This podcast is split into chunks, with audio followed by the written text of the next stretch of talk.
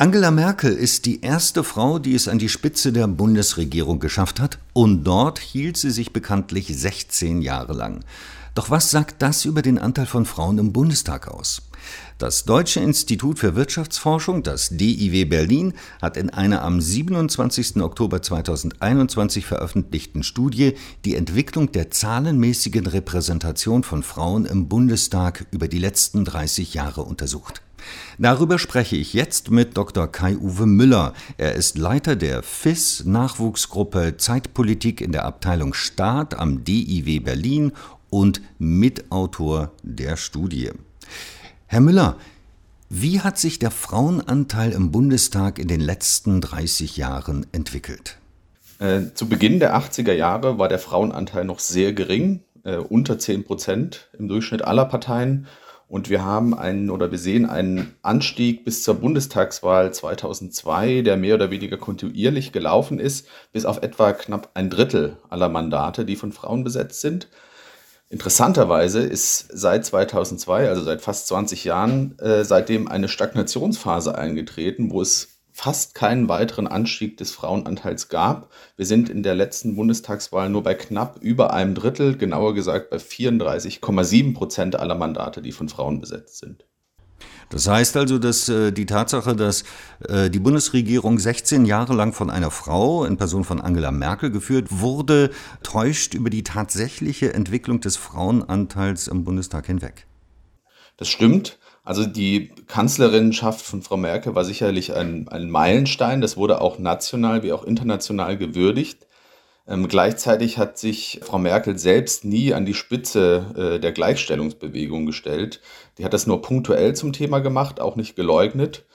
Und so ein bisschen spiegelt sich das leider auch äh, im Bundestag wieder, wo wir halt seit äh, fast 20 Jahren fast keine Bewegung beim Frauenanteil haben. Und gegeben, dass alle Parteien das mehr oder weniger zum Thema machen in vielen gesellschaftlichen Bereichen, ist dieser Widerspruch, äh, dass sich im Bundestag selbst gar nichts getan hat, doch sehr augenfällig. Sie haben eben erwähnt, äh, dass alle Parteien das zum Thema gemacht haben. Warum ist dieses Thema so wichtig? Was bewirkt der Frauenanteil oder welchen Unterschied macht der Frauenanteil? Also die aktuelle Forschung äh, zeigt in vielen Bereichen äh, die, die Unterschiede auf, die Frauen machen können. Ja, das bezieht sich zum einen auf die gefühlte Repräsentation von Frauen, die, die ja besonders wichtig ist. Das ist genauso wie bei anderen spezifischen gesellschaftlichen Gruppen. Und es kann auch gezeigt werden, dass es natürlich in verschiedenen inhaltlichen Fragen einen Unterschied macht, ob Männer oder Frauen in wichtigen Positionen sind. Und der Bundestag selbst oder die Politik im Allgemeinen hat da sicher auch so eine Art Vorbildfunktion für andere gesellschaftliche Bereiche, in denen der Rückstand wahrscheinlich noch größer ist. Also denken Sie an äh, die Wirtschaft, insbesondere die Spitzenpositionen in Vorständen oder Aufsichtsräten, wo noch größerer Nachholbedarf besteht. Wie groß ist denn der Frauenanteil in den verschiedenen Parteien? Ja, das ist schon sehr interessant, äh, weil der Mittelwert von knapp einem Drittel äh, doch erhebliche Unterschiede zwischen den Frauen überdeckt. Beispielsweise die Grünen sind quasi seit Eintritt in den Bundestag zu Beginn der 80er Jahren schon die Vorreiterinnen oder Innen äh, dieser Bewegung. Ähm, seit 1994 schon erreichen die Grünen in ihrer Bundestagsfraktion die Parität schön regelmäßig. Die Linke ist ebenfalls äh, fast paritätisch in der Bundestagsfraktion vertreten, wenn sie es ins Parlament schafft. Auf der anderen Seite gibt es deutliche Unterschiede bei den Volksparteien. Also CDU und SPD sind beide zu Beginn der 80er Jahre bei gut 7% Frauen nur gestartet und haben beide einen Anstieg zu verzeichnen bis 2002, allerdings in unterschiedlichem Maße. Die SPD hat es bis 2002 auf knapp ein Drittel geschafft, die CDU nur auf etwa ein Fünftel aller Abgeordneten in ihren Fraktionen. Und auch seitdem geht der weitere Anstieg bei CDU und SPD in unterschiedlichem Tempo voran.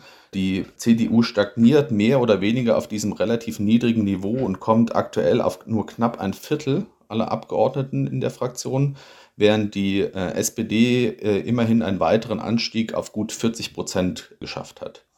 Am Ende des Spektrums, auch ganz interessant, äh, liegt die FDP, die noch zu Beginn der 80er Jahre ähm, eine Vorreiterrolle hatte, seitdem aber kaum einen Anstieg hat und jetzt am Ende des Spektrums liegt mit knapp einem Viertel aller Abgeordneten. Schlusslicht ist allerdings die AfD, die seit zwei Legislaturperioden im Bundestag ist und jeweils deutlich unter 15 Prozent aller Abgeordneten in der Fraktion äh, nur als Frauen hat. Gibt es eine Erklärung für diese teils ja recht großen Unterschiede? Ja, das ist auch ein Fokus äh, dieser Untersuchung. Äh, der Hauptfaktor ist schlicht, dass zu wenig Frauen nominiert werden. Und zwar sowohl bei den Direktmandaten, also diejenigen Abgeordneten, die direkt im Wahlkreis gewählt werden. Da ist der Abstand besonders groß zwischen Frauen und Männern und das gilt äh, mit Ausnahme der Grünen und der Linken für alle Parteien. Aber auch bei den äh, Listenkandidatinnen äh, ist der Anteil von Frauen deutlich unter dem von Männern bei den Parteien, die diesen Rückstand haben, die ich gerade beschrieben habe.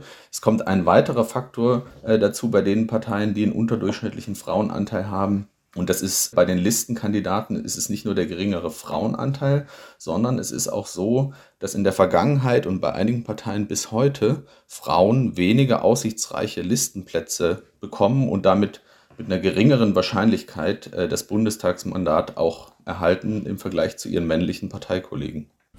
Was kann denn getan werden, um den Frauenanteil im Bundestag zu erhöhen? Was wäre da die Politikempfehlung des DIW? Wir sehen aus den Daten sehr schön, wenn wir uns die ähm, Anteile von Frauen, insbesondere bei den Listenkandidatinnen, angucken, dass alle Parteien, die äh, sich selbst zu einer Quote verpflichten, es gibt nämlich keine allgemeinen gesetzlichen Regelungen in Deutschland dazu, also alle Parteien erreichen ihre selbst gesteckten Quotenziele.